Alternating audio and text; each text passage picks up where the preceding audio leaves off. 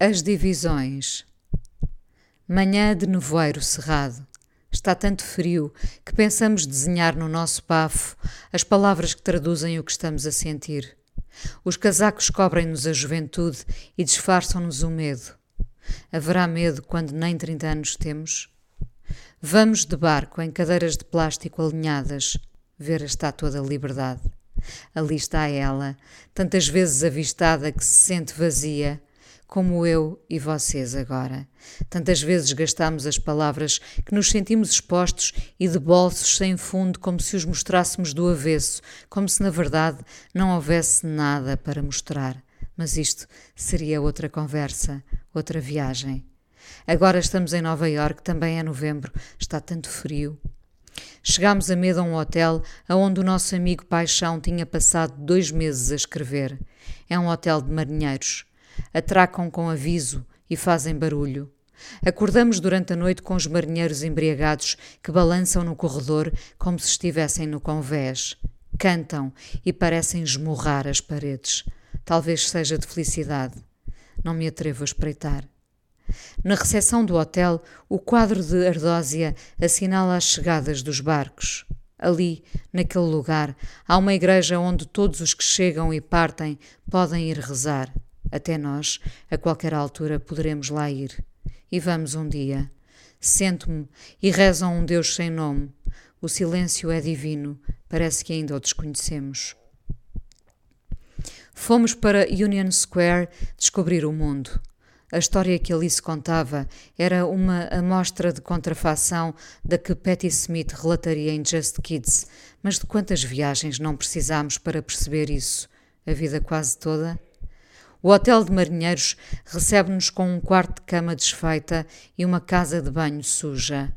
Há um desconforto que não se acomoda em nós, chegadas de uma viagem que nos faz sentir estranhamente adultas, estranhamente por nossa conta. Pedimos para limparem o quarto. Mantemos a roupa que nos cobre a juventude, disfarçando a insegurança de estar onde ninguém nos pode proteger. Estou agora a lembrar-me dessa sensação de nos sentirmos incompletas para viver aquilo que vimos relatado nos livros. Quando passarmos frente ao Chelsea Hotel, o bafo cortante onde podíamos reter palavras empurra-nos para a objetiva. Queremos uma fotografia ali. A mão desembaraça-se da luva e os dedos enregelados vão esticar-se para disparar o gatilho da máquina fotográfica. Faremos o mesmo nas torres gêmeas que ainda se mantêm seguras no nosso olhar. Olho agora para as fotografias ali tiradas e a retina entra em colisão com uma lágrima. O mundo ali visto por nós é um filme a cores e em movimento. Somos tão novas na nossa primeira viagem a sério que terá mais encanto na hora da chegada, quando tivermos arrumado tudo o que de incómodo vimos e vivemos. Estamos em Little Italy e entramos num restaurante que podia ter sido cenário de um episódio dos Sopranos.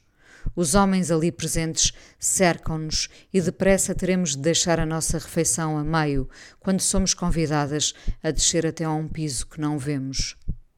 Somos estranhamente novas nessa altura. Não posso dizer que a idade nos trouxe a segurança incondicional.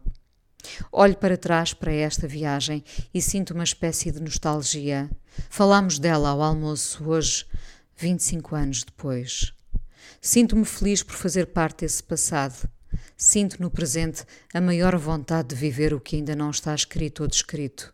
Nem a Patti Smith, bebendo a sua mug cheia de café quente, consegue escrever esta sensação de querer agarrar o mundo. É de cada um, independentemente da temperatura do momento. Insisto neste desafio de agarrarmos o presente. Nada me parece mais desafiante. Sim, o passado foi um lugar bonito que já habitamos, mas o presente, o presente é a casa que queremos ocupar, não sabendo o que nos espera. Prefiro as viagens todas que ainda não fiz, as divisões que nem sequer ocupei.